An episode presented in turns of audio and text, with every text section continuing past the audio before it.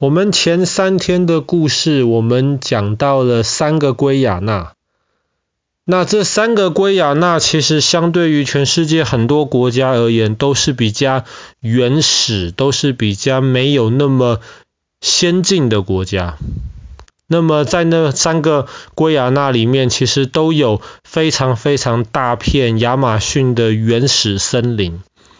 所以观光客到这里去的时候，其实通常可以旅行的蛮愉快的，因为在这些地方你可以看到最真正、很少被人类破坏的大自然。我们今天要讲的这个故事，这个国家是全世界可能最不建议去旅游的国家之一。那么这个国家，即便不是南美洲最穷的国家，很可能是，但是即便它不是南美洲最穷的国家，它应该也是南美洲甚至全世界最混乱的国家。这个国家叫做委内瑞拉。委内瑞拉这个国家这个名字的意思其实是小威尼斯。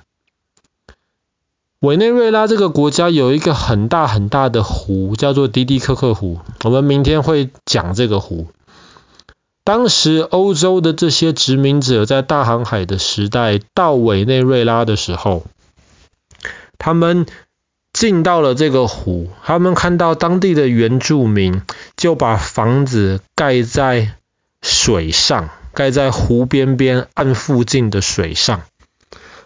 这些欧洲的殖民者就觉得，哇，这个看起来很漂亮，而且很新奇，而且有一点像是欧洲的威尼斯。威尼斯也是一个在水上的一个城市，所以后来他们就把委内瑞拉取名叫做 Venezuela，基本上就是小威尼斯。然后用这个小威尼斯的这个名字来吸引更多的欧洲人来这里经营这个殖民地。委内瑞拉其实是一个有非常多石油的国家。那我们去年讲过沙乌地阿拉伯，这是一个可以说是浮在石油海上面的一个国家，非常非常有钱。那在大多数正常的情况之下，一个国家只要有很多石油，通常就代表这个国家很有钱。因为虽然现在电动车越来越多人在使用了，现在啊、很多替代石油的一些方法都被提出来了，但是至少在目前为止，石油还是全世界最重要的能源来源之一。那有很多东西，比方说船啊，比方说飞机啊，基本上也都还是用石油的。所以委内瑞拉这个国家，因为有很多石油，在大概十几年前，它是全世界可以说最有钱的国家之一。那个时候，委内瑞拉的政府就卖石油。那个时候，石油的石油是一个很贵的东西，因为全世界经济很好，那大家都想要去出出去旅行啊，搭飞机需要石油啊，大家都需要买车啊，需要石油，需要生产一些东西也需要石油，很多人买，所以石油就很贵。那石油很贵，委内瑞拉卖石油就赚了很多钱。那个时候，委内瑞拉的政府呢，他们就用了石油的这些钱，其实做了蛮多好事的。比方说，委内瑞拉有很多穷人，他们就用这些石油赚来的钱盖医院，免费的；盖学校，免费的。基本上，委内瑞拉的国民在那个时候用很多东西都是免费的，因为这个国家非常有钱。这个国家的石油比水还要便宜，可是后来因为石油很贵嘛，大家就都生产石油，可以卖很多钱，越来越多人生产，可是忽然发生了一些事情，经济变得没有那么好了，又有很多人生产石油，石油的价格就忽然垮。这样子垮下来了，石油的价格垮下来了之后，委内瑞拉就赚不到这么多石油的钱了。赚不到石油的钱该怎么办呢？委内瑞拉就碰上大麻烦了。因为在有石油钱的时候，委内瑞拉就为了照顾穷人，委内瑞拉花了很多钱做了很多事情，让穷人很开心。可是当穷人开始享受到石油钱带来的这些便利，现在没有石油钱了，老百姓享受不到，老百姓就开始抱怨。抱怨问题还没那么大，可是委内瑞拉当时的政府没有仔细的考虑过，如果石油卖不到这么贵的钱的话，那怎么办？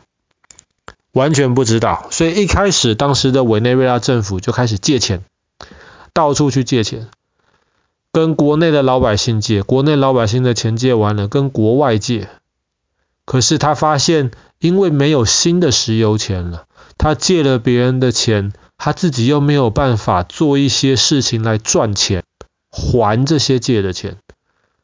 所以委内瑞拉政府慢慢发现没有人愿意借钱给他了，委内瑞拉自己的钱就变得越来越不值钱，开始他慢慢也买不到一些国外的东西，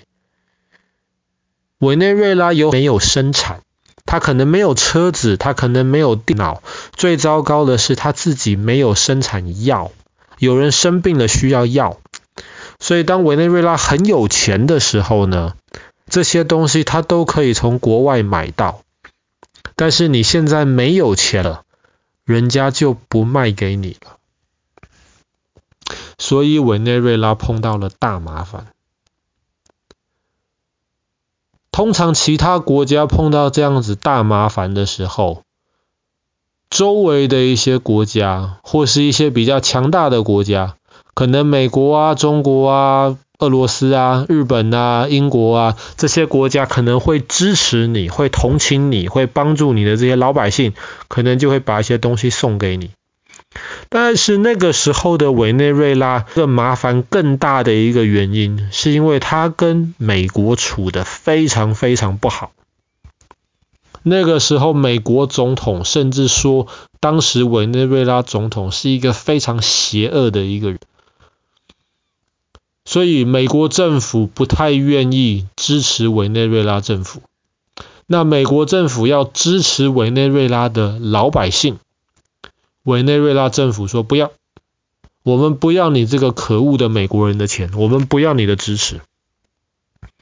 那政府跟政府之间不开心，老百姓就更可怜了。老百姓不但穷了，而且老百姓还没有办法得到生活当中必须的一些食物，甚至是药品。而且慢慢的，委内瑞拉因为这样子下去，委内瑞拉发现，甚至他已经没有办法挖石油了，因为之前挖石油的那些机器都坏掉了，委内瑞拉已经没有钱去修了。所以委内瑞拉一个这么有多有这么多石油的国，要从其他的国家买石油，当然，因为这个政府已经没什么钱了，买也买不到多少。所以委内瑞拉的很多老百姓就变得更穷，变得更穷之后，有一些比较强壮的人就会去欺负一些没有那么强壮的老百姓，所以这个国家变得非常非常的不安全。观光客最好不要到这个地方去。这个国家比，比方说美国有一些很有名、非常非常不安全的地方，可能十万个人当中有。谋杀案，委内瑞拉十万个人当中有快一百件谋杀案，是美国的十几二十倍，